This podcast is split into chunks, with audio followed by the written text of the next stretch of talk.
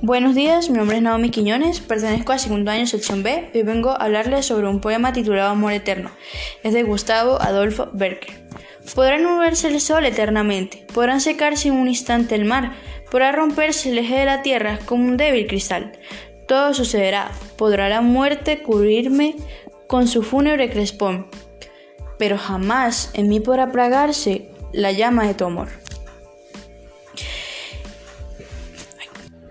¿Qué tono tiene el poema?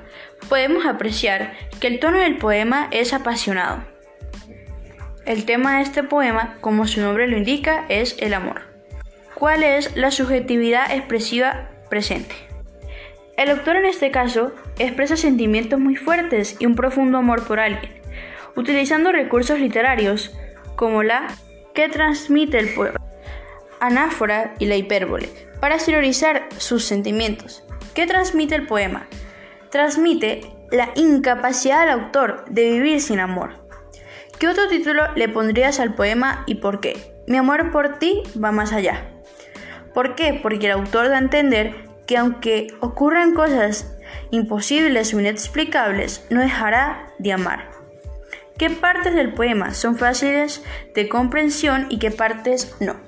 Considero que todo el poema es de fácil comprensión para que cualquier persona lo pueda utilizar. Además, los recursos literarios empleados son sencillos de entender. Gracias.